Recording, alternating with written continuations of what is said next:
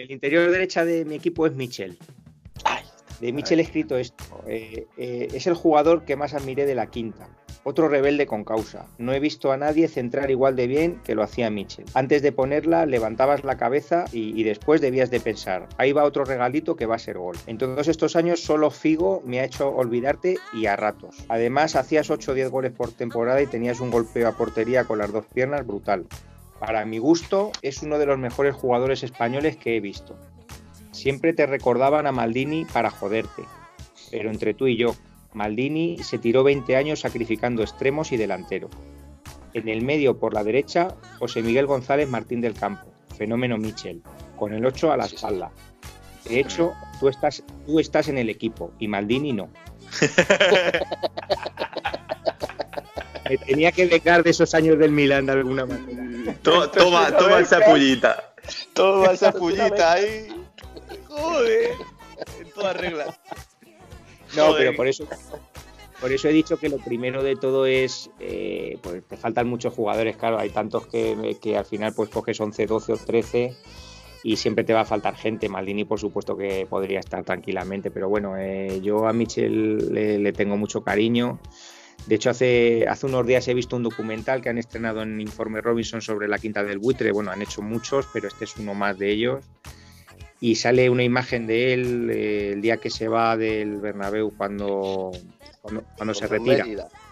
Cuando dejaba el, Madrid, porque era su último partido contra el Mérida, que precisamente además hace dos golazos.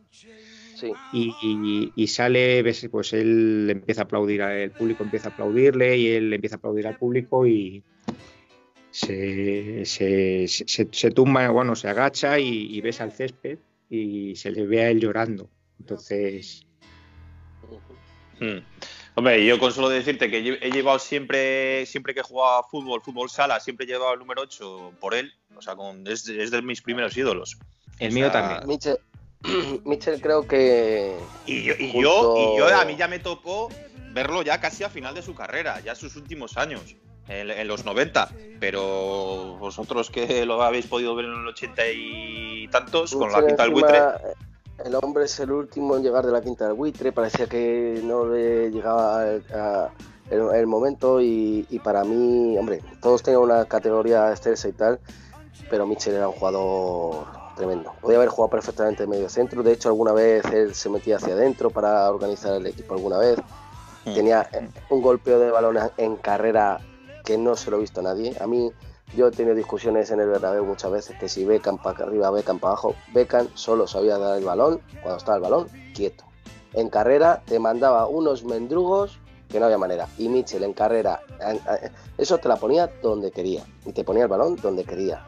Y un tío en carrera levantaba la o sea, que es que. Sí, y decía. Sí, sí, sí, sí, Es que era tremendo, era, una cosa, una precisión. Eh, Beckham al final habrá sido más guapo, habrá tenido un mejor marketing alrededor y todo eso. Bueno, eh, cuidado que Mitchell tenía su tirón también, eh, era eh, sí, cuidado. Sí, pero bueno, ya era también era, era, era, otra época, pero Mitchell es técnico, o sea, de los mejores, o sea, de los mejores centradores de la historia mundial o sea, mundial. Y aparte, era una elegancia, tenía mucha. Yo creo que también eh, hubo épocas donde el Madrid, a ver, yo no me, yo lo voy a hablar desde fuera. Es un equipo muy complicado en el sentido que, a ver, te, piden siempre la excelencia. Y en Madrid ocurre una cosa, que cuando tienes un equipo con excelencia técnica, te piden que es que tienes también que luchar.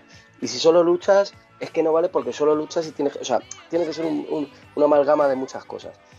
Y yo creo que su forma de jugar tan elegante, tan sumamente elegante, porque es que era muy elegante en, ciertos sectores del Bernabéu, como que, no gustaba, o sea, eh, eh, parecía como que estaba indolente. Y yo creo que no era indolente, de hecho, creo que es de los.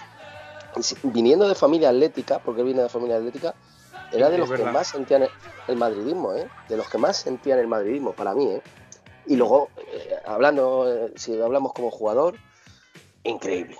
A ver, que era un tío que no iba al choque, obviamente, pero es que, a ver, todo, todo, todo no se tiene, ni era un tío que fuera la brega, pero macho, o sea, era, un poco sí. Eh, ¿Sabemos por qué le tocó las pelotillas a Valderrama o todavía tenemos esa duda? No, pues cosas que se hacen. claro, sí, eso eran cosas que se hacían. Era también un furolazo de mucho cuidado, ¿eh? Mitchell, ¿eh?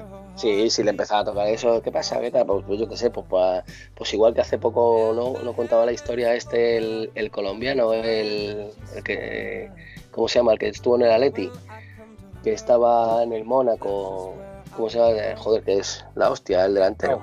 ¿Falcao o qué? Falcao, sí. Falcao hace poco pues, contaba la historia con el partido Colombia-Uruguay con Jiménez, el del Atleti que iban a colgar un dice que le iban a colgar un balón y dice, oye, me he comprado, ¿tú qué entiendes de coche? Me he comprado ahora un tal, ¿qué te parece a ti tal? Y cuando miraba ya habían sacado la falta.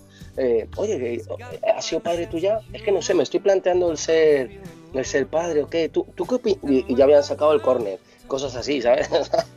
Son cosas que han hecho siempre. Y mi, y pues eso, le tocó. Lo que pasa es que le pilló las cámaras estaba tocando el ojo diciendo, ¿qué? Venga, campeón, ¿qué? Tal. Cualquier cosa esa, ¿sabes? Cualquier vacío suyo. Eh, pero Valderrama no te creas que le pegó un zambombazo tal. No, no, todavía se puso más para adelante. Tócame, ¿quieres tocarme? Tócame, tócame bien las pelotas. Ya te pongo ahí. Qué grande también Valderrama. Al final, lo importante es esto: Valderrama remató, no remató. Bueno, yo creo que ni el balón fue para ahí. Yo qué cojones, es que te estás saber cuándo fue el balón. No, pero lo que, lo, que te, lo que te quiero decir es que al final. A ver, además, ¿qué coño cojones hacía Valderrama y en el córner si Valderrama tenía que centrar? ¿Qué cojones hacía ahí? Sí, sí, sí. Por eso te digo, pues ya se estarían buscando el uno al otro, cualquier cosa de, del partido. Nada, la verdad que. Michel enorme, o sea, Michel. Eh, eh, vuelvo a la selección con España, por ejemplo, en el Italia 90, tremendo. Eh, o sea, a mí es de lo de lo mejor que he visto también, ¿eh? De lo mejor. Solo Figo me hizo olvidar a ratos porque Figo cuando llegó al Madrid pues tuvo algún año muy bueno, sobre todo el primero.